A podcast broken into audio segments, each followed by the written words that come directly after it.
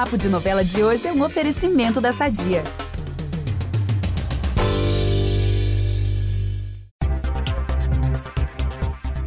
Fala, minha gente! Eu, Juliana Lessa, tô de volta aqui no feed do Papo de Novela, trazendo novidades da nossa amada novela Pantanal. E eu vou dizer para vocês que algo que eu achei que nunca ia acontecer vai acontecer. Tô bem surpresa. Fiquem aqui comigo que eu já conto.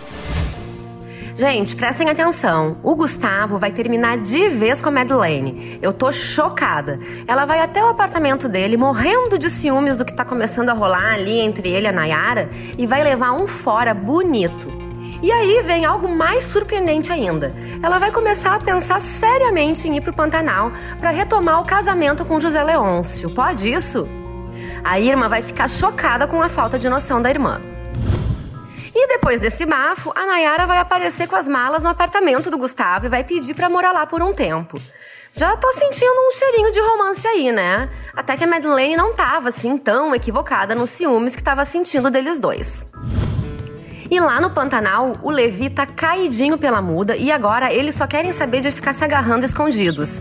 Mas ele não é burro e já percebeu que a muda guarda um segredo e vai conseguir arrancar dela. Ela vai revelar toda a verdade sobre seu plano de vingança e o Levi vai se oferecer para matar a Juma para ela. Perigoso isso, hein? Enquanto isso, a nossa Maria Bruaca segue sem conseguir apagar o seu fogo com o marido. E aí, ela alimenta o Alcides. O peão é obrigado a comer um delicioso lanchinho que ela prepara, cheia de malícia para ele. E o Alcides vai acabar sendo fofo ao dizer que ela não é bruaca. A Maria vai ficar feliz da vida. E olha que isso nem é lá assim um super elogio, né?